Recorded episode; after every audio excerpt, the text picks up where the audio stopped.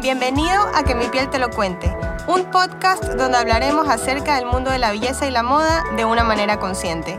Yo soy su host, Lucy Icaza. Y yo soy su co-host, la doctora Cristel Delgado. Aquí nos encontraremos con diferentes invitados como profesionales, amigos o gente que simplemente admiramos. Ellos compartirán todos sus conocimientos y sus experiencias con nosotros. Hola, hola, una vez más bienvenidos a Que mi piel te lo cuente. Gracias por escucharnos el día de hoy. Yo soy su host, la doctora Cristel Delgado. Y yo soy su co-host, Lucy Icaza. Y hoy tenemos como invitada especial a la neuropsicóloga Dana Delgado. Hola, buenos días, muchas gracias por invitarme a este podcast. Estoy muy emocionada de hablar con este, de este tema con ustedes y poder saber más de todo este mundo del Botox y las emociones. Bueno, el tema de hoy es, ¿sabías que el Botox puede ayudar a tu estado emocional? Entonces, Dana, cuéntanos un poco sobre la conexión que tienen nuestras expresiones físicas, cómo movemos nuestra cara y, nuestro lenguaje corporal asociado a nuestras emociones y a, nuestra salud mental.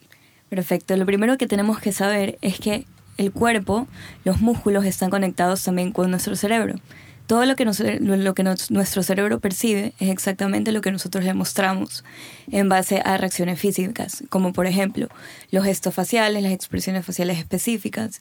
Si nosotros estamos todo el tiempo con expresiones faciales de estrés, preocupación, nuestro cerebro va a percibir que nosotros estamos sintiendo eso, a pesar que tal vez no de una manera prolongada, pero el cuerpo lo mantiene. Eso se llama la conexión neuromuscular. Mm, qué interesante. Se aprende algo nuevo cada día.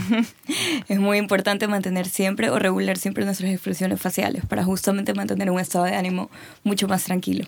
Por eso es que, por ejemplo, si es que me han puesto Botox, el otro día me estaba explicando también, antes, antes de, de crear todos los temas que nosotros hacemos, hablamos igual previamente entre Cristel y yo y me estaba explicando un poquito, ya que ella es la doctora, que al tú no poder gestionar alguna expresión facial, eso evita que tu sentimiento sea así de fuerte, como tú decías ahorita. O sea, si estoy brava y tengo el entrecejo así súper fruncido y se puede fruncir, voy a estar mucho, mi sentimiento va a ser mucho más fuerte, mucho más fuerte, mucho más fuerte de si es que no tengo Botox. O sea, no, de si es que tengo Botox. Si es que tengo Botox, voy a estar un poquito más relajada, aunque siga brava, ¿no? Totalmente, Lucy tiene toda la razón. Es más, yo les estaba comentando hace mucho tiempo a Lucía Cristel que había investigado una investigación, valga la redundancia. Había leído una, una, investigación que habían hecho sobre unos pacientes que estaban con un trastorno de depresión desde leve a moderada. ¿Sí? Cuando estamos hablando de leve a moderada, estamos hablando de sintomatología diariamente y moderada, que es que lleva a un estado ya recurrente con esta sintomatología. Siempre hay dos grupos en un estudio, el grupo de control, que es el grupo que está con antidepresivos, y el grupo de control que está con... El grupo, perdón, de, no, ese es el placebo, el que está en control con antidepresivos, y el grupo de estudio, que es el grupo que está obviamente con antidepresivos, pero no ha tenido el efecto del Botox que vamos a, a, implementar ahora. Entonces tenemos el grupo de control solo con antidepresivos y el grupo de estudio que es antidepresivos más Botox. ¿Y qué pasó? Hicieron un control. Me encanta hicieron, hicieron después un control sobre los pacientes a un mes después de haber aplicado el Botox a la categoría de experimento y se dieron cuenta que la sintomatología de depresión disminuyó un 40% en los pacientes que recibieron el tratamiento de Botox y el tratamiento de antidepresivos. El grupo control no mostró ningún cambio. ¿Sí? Después a los tres meses para dar continuidad, obviamente para ver que no hay ningún factor ambiental ni nada que esté afectando el proceso, se dieron cuenta que el grupo de estudio tuvo un 60% de recuperación en su depresión en contraste al grupo de control que no tuvo ninguna mejoría. Entonces, el Botox no viene a ser simplemente algo que te va a ayudar de manera física o a mejorar tu aspecto físico. Estético. estético, ajá. Sino también tu, tu estado emocional, la manera en que tu cuerpo. Vamos a inundarnos en Botox. ¿Sabes qué? Yo me pongo siempre. Yo le digo a mis pacientes, porque, ah, bueno, una de las consultas más frecuentes o, o quejas más frecuentes es el entrecejo. Y yo mm. siempre digo, si tienes patas de gallo, bueno, estás súper feliz, eres una persona súper risueña. Pero el entrecejo, o sea, o sea, si tú eres una persona que tiene el entrecejo marcado, tú dices, uy, esa man es una energúmena. Pasa histérica. Pasa histérica. Entonces, bueno, siempre me dicen como que, ay, no quiero estas, estas, estas arrugas del entrecejo que se ven horribles, ta, ta, ta. Y luego yo digo, bueno, ahora cuando se pongan bravos en casa, van a tener que gritar, porque ya nadie le va, o sea, con su expresión facial, nadie va a entender como, ¿Qué ¿y mi mami está brava o no está brava? Como que no estoy entendiendo el mensaje. Eso me dicen a mí siempre. y Me estaban, yo estaba en castings y me decían, bueno, ahora tienes que tener una cara muy preocupada. Y yo, y yo me estoy preocupando por el que tengo Botox. decían, no sabemos. Y bueno, no me cogieron para el casting. Pero sabes que me parece muy interesante esto del estudio. Sí. Este, porque ahora que lo pienso, yo también me pongo Botox en la mandíbula. Y si bien lo hago por un tema de salud, porque yo bruxo bastante en las noches, ahora que lo pienso, también eh, creo que me ha ayudado psicológicamente. Sí. O sea, porque ya no me Sí. siento tan frustrada también el tensa, día, exacto. tensa, cuando amanece y sentía un dolor de cabeza intenso, cuando, sino que ya amanezco más relajada. Entonces, cuánto nos costó ha comenzado, uy, sí, pero comienza mejor mi día. día, comienza Sí, mejor mi día. Y eso les iba a decir, pónganse a empezar en el día a día. Más que nada ahorita en la situación que estamos viviendo en el país. Nosotros nos levantamos, ¿qué es lo primero que recibimos? Noticias. malas noticias. Ajá. M- Entonces, ¿qué pasa? Nosotros vemos los TikToks, videos y ¿qué hacemos? Fruncimos el ceño, ¿sí? Sí. Estamos preocupados. Tenemos conversaciones, en tu caso, con tu esposo, Lucy con su esposo, con tus amigos, no puede ser, todo lo que está pasando y fruncimos el ceño al escuchar las noticias. Es verdad. Sí. Entonces, inconscientemente, nuestro cerebro dice, ok, estamos bajo una situación de estrés. Y no un estrés de hoy, es recurrente, porque todos los días. Todos los días, noticias. es verdad. Y, y en todos los lugares, o sea, si vas al banco, estás en la fila y le dices al de lado, uy, qué terror la, la inseguridad, ¿no? Uy, que la delincuencia. O luego que vivimos todos estos años de COVID y pandemia y en realidad era Claro. algo, como tú dices, recurrente en todos lados. O sea, no es que salías a comer con amigos y también decías, El bueno, tema, ya vámonos temprano, que es que miedo la inseguridad. ¿Verdad? Estás contrariado todo el tiempo. Exactamente, y eso se refleja también, ¿no? En el aspecto físico, en la estética. Entonces, yo a mí sí me pareció interesante y muy interesante el tema porque mucho más de fines estéticos, el Botox también tiene un fin terapéutico, ¿sí? Si todos los pacientes se, se aplicaran Botox, probablemente mucha gente estuviese con 60% de remisión de síntomas, que eso es más de lo que una pastilla te puede ayudar, mucho más arriba de la media. Claro. Me encanta porque creo que el Botox lo descubrieron y tú que eres doctora y tú Dana que eres neuropsicóloga saben que lo, lo descubrieron primero Es para un tratamiento de, de migrañas, algo así.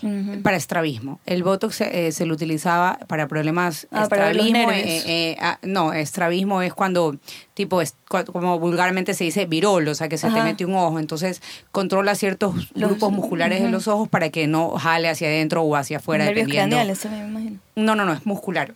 Ah, ya, Pero me parece súper interesante porque, Sí. mira, el Botox hoy en día es tan Y se lo usa comercial. en parálisis espástica en niños, se usa en, per- en niños que tienen parálisis cerebral, o sea, realmente el Botox es un medicamento.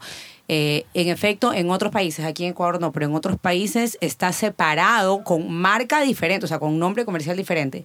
Botox es el que se, como tal, es el que se utiliza en, eh, en enfermedades. Y no me acuerdo ahorita el nombre específico, pero tiene otro nombre para la venta de estética. Mm, perfecto. Ajá. Eso justamente te iba a decir y creo que la palabra Botox ahorita se la conoce bien de una manera muy comercial porque puchica el, el mundo del años. skincare, la belleza Sí. y el cuidado personal es algo que está explotando en este momento y desde hace tres años que ha venido con bastante fuerza en el mundo, pero hay que recordarles a las personas que exactamente como tú decías, Crisel, es un medicamento. Es un Y qué medicamento. bueno que hoy Dana nos pueda explicar que muy aparte de ser un medicamento y que sirva para tratamientos de belleza o como tú contabas, Cristel, para tratamientos médicos, que también pueda ayudar y que alguna En palabra eso, en fines terapéuticos. Me encantó esa palabra. Terapéutico significa de tratamiento, o sea, como que- Imagínate. Que, puedes tratar una enfermedad.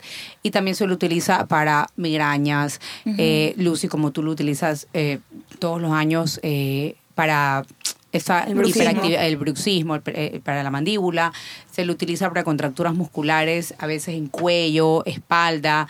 O sea, realmente es, es un tratamiento, a mí me fascina, es mi favorito. No, y hasta Y- para la sudoración también. para la sudoración excesiva es lo máximo. Y sabes que a veces eh, en mi consultorio cuando llegan mis pacientes y se han pasado el tiempo, entonces ya están arrugados, ya cero, cero toxina en su cara. Cristel, estoy horrible, no sé cuánto. O sea, porque yo digo, siempre se tratan tan mal, son, son demasiado duros consigo mismos. Entonces, bueno, me dicen, quiero hacerme un poco más, inúndame en Botox, inúndame en fillers, inúndame. Y yo les digo, a ver, un momento, vamos a comenzar paso a paso. Y yo les digo, ya van a ver una semana después que el Botox o la toxina hace su efecto y el mundo brilla mejor. O sea, es una cosa... Claro. Y en efecto, la siguiente semana, esos pacientes vienen mucho más felices que la semana anterior. Exacto. Y yo siempre les bromeo, ya se sienten 10 años más jóvenes. Y me dicen, sí, es verdad, es verdad. Entonces, es real. o sea, No, y es algo de. Es real, día, dije yo. es, es real. Lo que pasa es que también pónganse a pensar que nosotros tenemos neuronas que se llaman neuronas espejo. ¿Sí? Ujú. Son las neuronas que nos permiten conectar con las personas y sus emociones. Ya, si tú estás viendo una película y la persona de la, de la película, la actriz o el actor, está llorando a mares porque se le murió a alguien, tú vas a comenzar a llorar. Por el efecto reflejo, sí, y estás llorando a través de una pantalla. Pero son estas neuronas específicas, entonces pónganse a pensar también en nuestro día a día. Alguien viene con alguna tristeza o alguien te está contando algo difícil y son cosas que vas a tener todos los días. O estás viendo una película esa noche y es una película triste. Ya vas a fruncir el ceño, vas a tener todas esas expresiones faciales de tristeza que tu cuerpo va a asimilar que son tuyas, no de alguien más.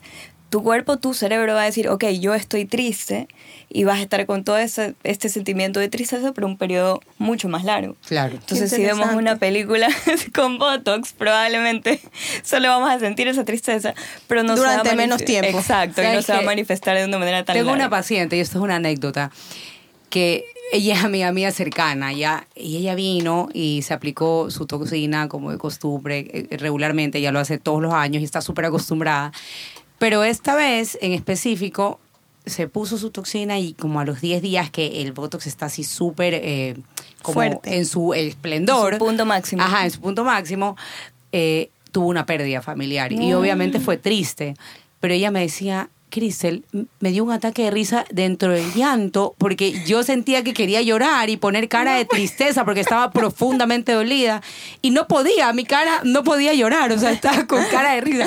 Y me dice, no, o sea, como que me daba el llanto y el ataque de risa. Y me decía, y ella siempre se acuerda de eso, me dice, nunca me voy a olvidar ese día que quería llorar profundamente y mi cuerpo simplemente no, No lo asimilaba, no podía, o sea, se quería reír mi cuerpo. Eso me pasó. Es real. A mí me pasó de una película que me estaba con demasiada pena con lo que había pasado y yo quería llorar, pero no fruncía el ceño, no, mi, mi cara no me daba, entonces las lágrimas no salían. Somos ¿no? más felices, somos más felices Claro, con Botox. El Botox alegra la vida, literal, o sea, por así decirlo. Dana, ya que hemos hablado bastante de las emociones y cómo el Botox nos ayuda, ¿qué pasa ahora en general? Digamos que nosotros no tratamos nuestras emociones de ninguna manera y andamos por la vida un poco descontrolados. ¿Cómo eso nos puede afectar a nuestra parte física? ¿Cómo se puede reflejar en nuestro cuerpo? Exacto. A ver, de muchas maneras en realidad.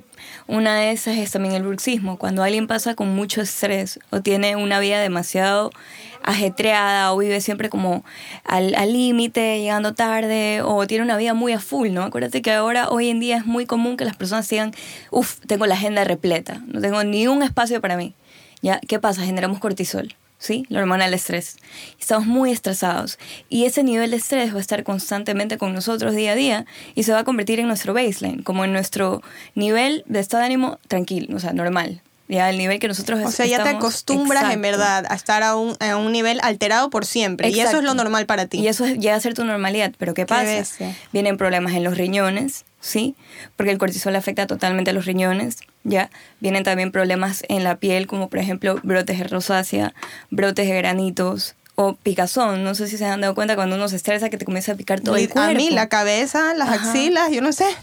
Sí. A mí también de los nervios me pican las axilas. Ajá. Y la gente se me ríe. Y a mí no me da vergüenza contarlo, pero si me hacen asustar, me van a picar las axilas. Agarran. Me dicen, ¿qué te pasa? ¿De dónde has salido? Yo no te juro, es así como un reflejo que me da. Es verdad. Sí, te comienza a picar todo. A mí, a mí me comienza a picar el cuello full cuando me pongo nerviosa y comienzo a rascarme. Eso es una de las somatizaciones que tienes. También hay caspa. La caspa es muy común cuando alguien está pasando por un momento de estrés continuo o de tristeza continua. Sí, el bruxismo también y es algo que afecta a muchísimas personas. Es más común de lo que ustedes creen. En yo tengo pacientes que se han consultas, roto sí. los dientes. Ay, no. Sí, yo les digo, más barato les sale ponerse botox. Sí, en consulta he tenido todos mis pacientes que sufren de trastorno de ansiedad o bipolaridad o depresión, todos tienen bruxismo, todos. Yo siempre les digo, váyanse a poner Botox, sí, eso les va a ayudar bastante, váyanse a hacer una oclusión mandibular. ¿Sabes qué? Es una cosa menos que, sea una carga. Es una carga menos. es una carga O sea, menos. es como que ya, desbloqueado ese nivel, ya. En eso no me tengo que preocupar. Es que imagínate, siguiente. ya estar ya de por sí con esto de ánimo bajo, que eso influye en cómo te vas a desarrollar en tu día, por ejemplo. No vas a tener un día tan productivo, no vas a hacer las cosas que tienes que hacer con esa como, ¿cómo sería? Inspiración, ¿no? Digamos, cuando tú haces algo y lo haces súper Motivación. motivada. Ajá, exacto. Motivada, inspirada, en caso de que estés haciendo cosas de arte, inspiración, en caso de que estés haciendo algo de finanzas o algo en general, motivación, vas a rendir mucho menos de lo normal. Y aparte, súmale eso a la somatización, ¿no? Súmale que te pica la piel, que te pica la cabeza, que Qué tienes estrés, claro. bruxismo. Todo empeora. Entonces, todo en realidad, tu cuerpo en Y de ahí también empeora. el sistema digestivo. Totalmente. Es algo que se complica full. O sea, muchísimas personas hemos escuchado y bueno, ahora que hemos entrevistado también a nutricionistas especialistas en esto, es impresionante cómo somatizamos a través de nuestro sistema Exacto. digestivo. Y- la colitis sí. nerviosa, la Y gastritis. aquí tú sabes sobre la serotonina, que es la, el neurotransmisor de la felicidad, Ujú. que también puede ser una hormona. ¿Y dónde se sintetiza esa, dónde se recapta esa hormona o ese neurotransmisor? En caso de hormona, se capta en el sistema digestivo. ¿sí? Entonces, cuando un paciente tiene problemas de digestión, siempre está asociado a que tiene un problema de depresión, eh, trastorno emocional. Wow, Sí. me encanta esta Ya me voy a información. evaluar Sí, qué tan sí. feliz me veo. Tener una dieta alta en triptófano y vitamina B es lo ¿Y mejor. dónde encontra- encontramos el triptófano? Uy, en carne, huevo, leche, sí, en todo ese tipo de Queso, alimentos. asumo Queso, ajá. Todo lo que tenga vitamina B, alto en vitamina B, triptófano, una dieta que te va a ayudar a recaptar serotonina mejor. Ahorita que hablamos de, de todas estas emociones este, que tenemos que reconocer, tengo una anécdota que es, una amiga mía me la contó que su mamá estaba tratando de ver qué le pasaba, le faltaba aire, se sentía mal, se fue a revisar del cardiólogo, no sabía qué le pasaba en su cuerpo. La cosa es que botó mucho dinero en diferentes doctores para después darse cuenta que ella lo que tenía era un ataque de nervios. Entonces, Sí. claro, no había pastilla que le sirviera en el estómago, no había pastilla que le sirviera en el corazón y era porque ella no estaba pudiendo reconocer sus emociones a tiempo. Entonces, Exacto. qué importante es darle este espacio a la salud mental, la verdad. Y sabes que me encanta que hoy en día eh, las personas siento que somos más humanas en el tema de antes, ay no, esa man está loca. Sí, Ya, hoy en día, qué increíble, ella va al psicólogo, qué lo máximo, qué pila, o sea, ella va al psiquiatra. O sea, hoy en día es reconocido que tú trates tu salud mental, porque no necesariamente estás loco, No, simplemente tienes cargas emocionales y a veces te le cargas, por ejemplo, en mi caso que soy casada, llego a la casa y pobrecito, si tuve un mal día, pobrecito, mi esposo me le descargo y él no tiene la culpa de que yo haya tenido un mal día. Exacto. Entonces, y viceversa. Ya, yo me acuerdo cuando mi esposo se le pelan los cables o a mí se me pelan los cables, yo acudo a la psicóloga. Porque digo, necesito a alguien neutro que pueda como que echarme el bicarbonato encima. Así como que ya, baja- bájate, tranquila. Y es, es tan necesario y en realidad seguir terapia no necesariamente tiene que ser todas las semanas. No, O sea, claro. puede ser cuando estés en crisis todas las semanas, sí, pero de ahí una vez al mes, una vez cada dos meses, luego si tienes una eventualidad que necesite ser atendida. O sea, no tenemos por qué sentirnos incómodos de decir, ay, fui a la psicóloga. O sea, es, es algo Totalmente. que hoy en día está súper reconocido. Y eso es lo bueno, ¿no? Justamente yo en consulta también atiendo a niños. Tengo a jóvenes de 16, 15 años, que son jóvenes que le dicen a sus papás, quiero ir al psicólogo porque tengo problemas en el colegio, algo me está pasando. Y, y ahorita lo que justamente tú comenta- comentabas de que somos más humanos, eh, yo tengo mis pacientes que son menores de edad y vienen con sus problemas, ¿no? Del colegio, que uno dice como adulto. Yo quisiera "Ay, esos problemas". quisiera, ¿no? Que mi amigo no me pare bola y todo. Pero yo siempre le digo a las mamás, ¿saben que Dentro de todo, traten de validar las emociones que los niños están sintiendo. Claro. O los jóvenes también, porque ese es su mundo, ¿no? Para ellos ese es su mundo y el peor de los problemas es lo que ellos me cuentan. Para Me nosotros tal encanta. vez es otra cosa, ¿no? Pero para ellos eso es su mundo y hay que validar esas emociones también, ¿no? Entonces siempre trato de hablar con los padres y te das cuenta cómo esta generación que decían, no, los psicólogos es para los locos o no los necesitas, mí ya van cediendo un poco más, ¿no? Van Sí. cediendo un poco más y van diciendo, ok, esto es algo que se necesita. Me encanta lo que estás comentando ahorita, Ana, porque muchas veces nosotros los adultos, como ya vivimos Claro. lo que los niños ahora están viviendo, nos olvidamos. Y es como que, ah, ja, ja, ja, en vez de bajarte al nivel, no, o no bajarte, no sé si esa es la palabra, o No, ponerte, ponerte al nivel. ajá. Pero bueno, ponerte- realmente sí tenemos que bajarnos al nivel, tenemos que hacer, Claro. pensar como chiquitos de nuevo. Sí, sí, sí, es como ponerte en el nivel de los niños y, y tratar de ver y apreciar las cosas desde el punto de vista de Claro, ellos, para no desvalorizarlos. A través importante de que sus es ojos. eso. Ajá. Como que tratar de ver el mundo a través de los ojos de ellos, que algún día lo, lo tuvimos, ¿no? Es su mundo. Y así, digamos, con todas las personas en general, todos nosotros somos un mundo distinto. Ya puede que a Lucy no, lo de Sancocho, que justamente le chocaron al perro, a Lucy para ella casi se muere, casi se le va el mundo, otras personas van a decir es solo un perro, pero cada persona es un mundo, ¿no? Exacto. Y todos tenemos maneras diferentes de gestionar nuestras emociones y encasillarlas, ¿sí? Y por eso es importante como saber también manejar y gestionar las emociones, ¿no? Sabes que en uno de mis embarazos gracias a unos posts de, de, una amiga que es, bueno, ella es mayor a ti, eh, por eso no acudí a ti en ese momento, tú no eras, no eras psicóloga todavía, no, no eras neuropsicóloga todavía, pero yo me acuerdo una amiga mía que ella posteaba siempre sobre cómo darte cuenta que estás teniendo un ataque, no me acuerdo si era de pánico o de, ¿cómo se llama lo otro? Si no es de pánico, es de... Crisis de ansiedad. Una crisis de ansiedad. Bueno, gracias a esos posts, yo descifré que lo que me estaba pasando era una de esas cosas. Obviamente yo no me podía autodiagnosticar, pero yo decía como que esto que ella dice, eso me pasó, sí, no, la verdad, y, y estaba súper ansiosa, ¿no? De verdad. Yo me acuerdo que estaba embarazada eh, y iba tipo, estaba en la sala de espera del doctor, y yo soy doctora, a mí no me da miedo ir al doctor, o sea, ¿qué es lo peor que me pueden decir? Me hubiera yo dado cuenta si había algo malo, me explico. Eh, y yo empezaba a sudar de los nervios. Claro. Y mi esposo me decía, ¿pero por qué estás sudando? Y yo, no sé, estoy nerviosa, pero, pero, pero, si todo está bien, o sea, el bebé está bien, todo va bien, está saludable. Yo estaba en pánico. Claro, y gracias a los posts de esta psicóloga, yo logré como que detectar ciertas cosas y dije, esto es lo que me está pasando. Pero ¿sabes qué? yo tenía pánico de decir, me está pasando esto y como que se haga realidad. Ah, claro. Pero ya luego le escribí a ella directamente y le dije eso, como que siento que si lo digo, lo acepto y se hace realidad, ahora sí Totalmente, de verdad lo voy a tener. Ajá. Pero igual, diciéndolo o no lo diciéndolo, igual estaba teniendo. Así que mejor me tocó enfrentarlo y logré sobrellevar la situación. No, es que sabes Fue que terrible. enfrentarlo es uno de los pasos, ¿no? Yo, yo siempre digo en consulta a mis pacientes que vienen con crisis de ansiedad, pero digamos que te da- les da cuatro veces al día, cinco. Ay, no. Ya siempre les digo, primero ustedes tienen que descubrir cuáles son sus antecedentes. ¿Qué son los antecedentes?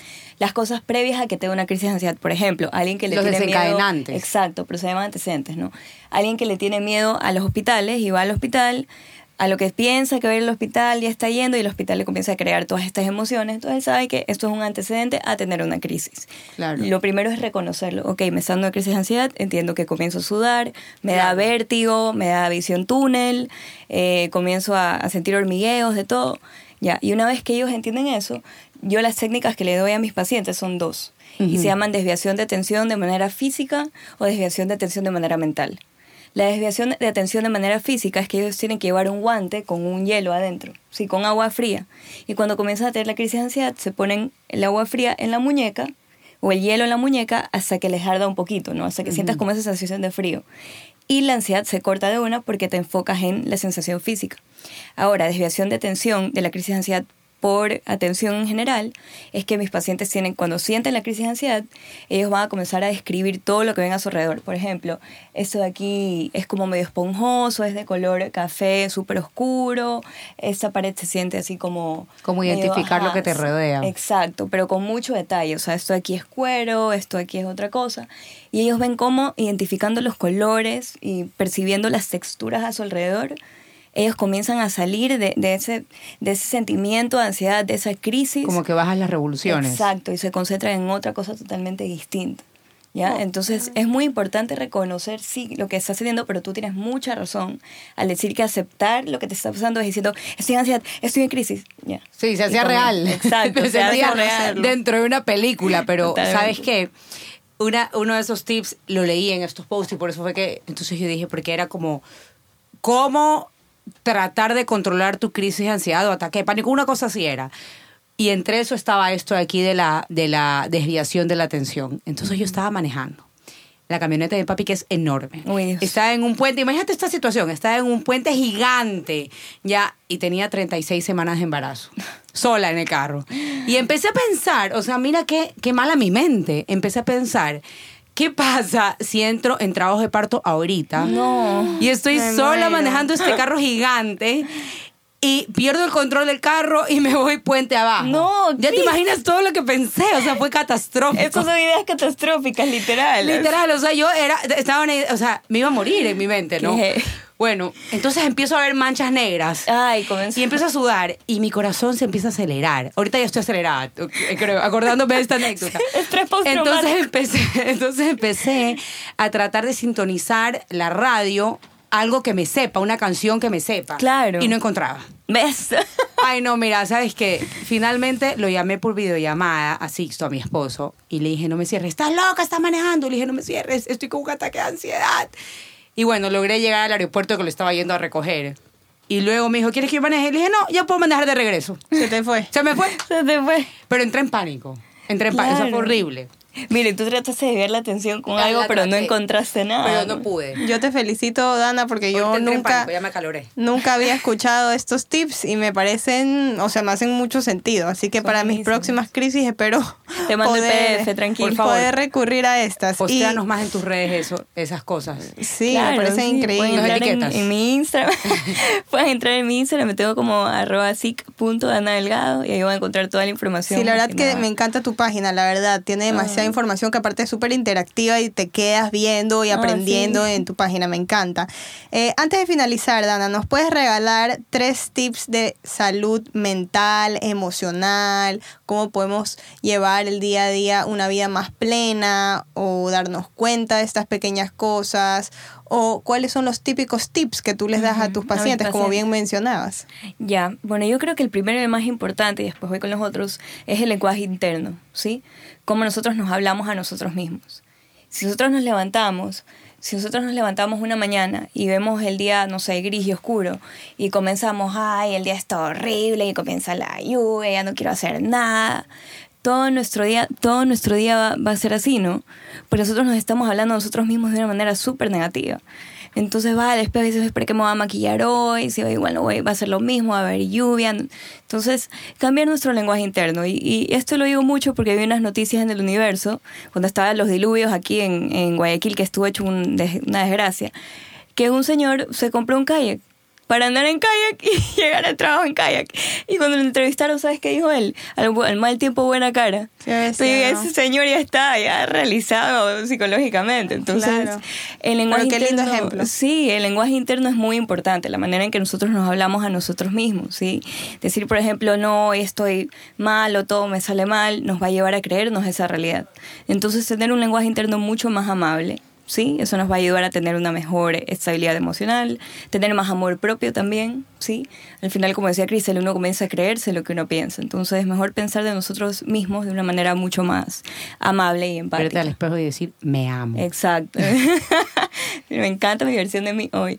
No, Sí. pero de verdad, parece algo chistoso, pero yo tengo un reto de amor propio que siempre le doy a mis pacientes y, y uno de, de los días del reto es verte al espejo en la mañana y decir todo lo que te gusta de ti ese día. ¿Sí? Es muy importante. Háganlo, lo pueden intentar. Lo haré un día que duerma plácidamente. un domingo en la mañana. Ese día voy a estar renovada. Ahí me voy a amar ese día. No, amar más, no mentira. A ver, y de ahí otro tip que les puedo dar también es que aprendan a entender las señales, ¿sí? A escuchar a, a su cuerpo y, y también a su mente, ¿no? Si te das cuenta que estás sobrepensando en un tema como Crystal, que pensó que de estar en un puente que iba a dar a luz y se iba a caer el puente abajo, ¿no? Ay, no, qué catastrófica situación, Exacto. de verdad. Esa es la palabra. Nosotros en terapia cognitivo-conductual siempre hablamos de pensamientos catastróficos. Sí, a veces nosotros tenemos pensamientos que van mucho más allá de la normalidad. Aprender a entenderlos y decir, ok, esto que estoy pensando tal vez está del todo negativo. O sea, y sobredimensionado. Exacto. Y también ver las estadísticas de que qué tan probable es que yo de la nada me, me, me- me caiga del puente casa abajo y me muero. O sea, las probabilidades son cero, ¿no? Entonces también poder entender, identificar y reconocer cuando nuestros pensamientos están sobredimensionados. ¿Sí? Y poder también racionalizarlos, ¿no? Actuar como abogado de nuestros pensamientos. Ok, ¿cuáles son las razones a favor o en contra de que este sentimiento sea realmente la, la verdad, ¿no? Ese es el segundo tip. Y el tercer tip que puedo dar, yo sé que esto va a ir un poco más hacia nutrición y salud física, pero tratar de mantener un horario de sueño estable, ¿sí? tratar de, de tener una dieta súper completa, ¿sí? porque eso también influye mucho en las neurohormonas. ¿sí? Acuérdense que lo- los, neurotransmisores también pueden ser neurohormonas, neuromoduladores. Entonces, en realidad, yo en mi terapia siempre digo, no podemos trabajar solo en la salud mental, sino también el ambiente físico, el ambiente corporal, todo está de la mano. Esos serían los tips que yo daría. Nos sentimos terapeadas. Yo estoy Lucy, feliz. te veo que ahorita Yo estás ya así como radiante. Ayer tenía- yo Lucy había llegado con un día turbio hoy por esto de que le atropellaron el perro ayer, pero está bien, gracias a Dios. Pero te veo Ahorita ahorita, está. real- No, te veo yo- realizada. Ella no va a producir el sueño, ella- el, sueño. por favor. He salido de este episodio recontra emocionada, repleta de tips, fascinada y lo tengo que decir públicamente, admirando cada vez más a mi prima, porque. Dana es nu- nuestra neuropsicóloga, pero también es mi prima. Este, y te felicito, Dana, de verdad que me han encantado todos los tips. Yo estoy como embobada. Sí, así te veo, ya te tomé una foto. la cara, por favor, tomémosle una foto. Ya le tomé. Ya- casi le pongo un babero. Ya se iba a caer la baba eh, eh, concentrada escuchando, Sí. así como los niños chiquitos hacían. Y quiero contarles que igual mantener mi concentración es difícil. Así que, bueno, nada, felicitando a mis dos primas que son unas excelentes profesionales y aquí las tienen, ya saben, Gracias. una en Estética Spa y otra en su consultoría de neuropsicología. Y te agradezco una vez más, Dana, por haber compartido con nosotros, llenarnos de todos nuestros tips. Ya saben que el Botox nos ayuda a muchas cosas más en la vida, más que estético. También es medicinal y como tú decías, Terapéutico. Así que muchas gracias por estar aquí con palabra. nosotros. Me encantó, me la quedé para siempre. terapéuticos. Así que bueno, espero que nos escuchen en un siguiente episodio de Que mi piel te lo cuente. Gracias. Chao. Gracias.